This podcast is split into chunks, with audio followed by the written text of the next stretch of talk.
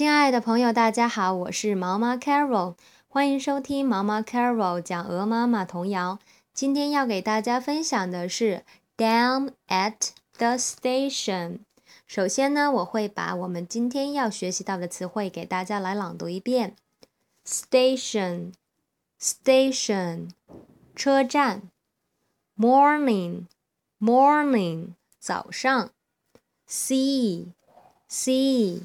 看见。In a row, in a row，排队。Engine, engine，发动机。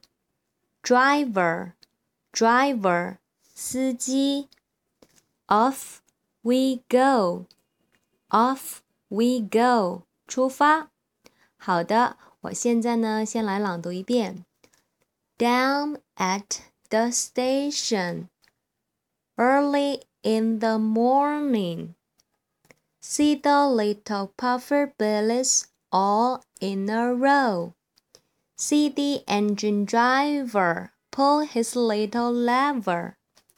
Puff, puff, peep, peep, off we go. 好，我要加快速度喽。 down at the station early in the morning, see the little puffer billies all in a row. See the engine driver pull his little lever. Puff, puff, peep, peep, off we go. 好，第三遍最快喽。Down at the station early in the morning, see the little puffer billies all in a row.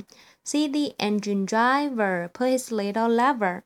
Puff, puff, peep, peep, off we go.